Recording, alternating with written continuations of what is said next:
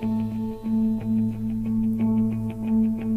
Y vamos a por la foto del día. Virginia Montero, ¿qué tal? Hola, buenas tardes. La imagen de hoy es la propuesta por Manuel Olmedo, tercera generación de fotoperiodistas en su familia. Llevan más de 100 años contando con imágenes en la actualidad. Ha sido colaborador en varias agencias españolas de prensa como EFE, numerosos diarios y revistas como El Mundo y El Diario de Sevilla, jefe de fotografía del diario La Razón en Andalucía y fotógrafo para la Consejería de Fomento. Tiene en su haber varias exposiciones y el libro 30 miradas al mundo del toro. Y ya saben nuestros oyentes que pueden ver la foto del día en nuestras redes sociales.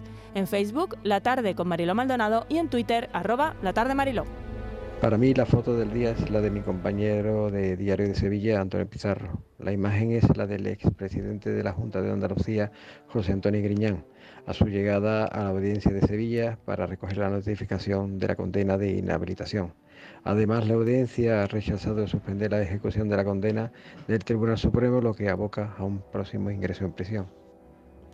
Fotoperiodistas que buscan la imagen del día. La tarde de Canal Sur Radio con Mariló Maldonado.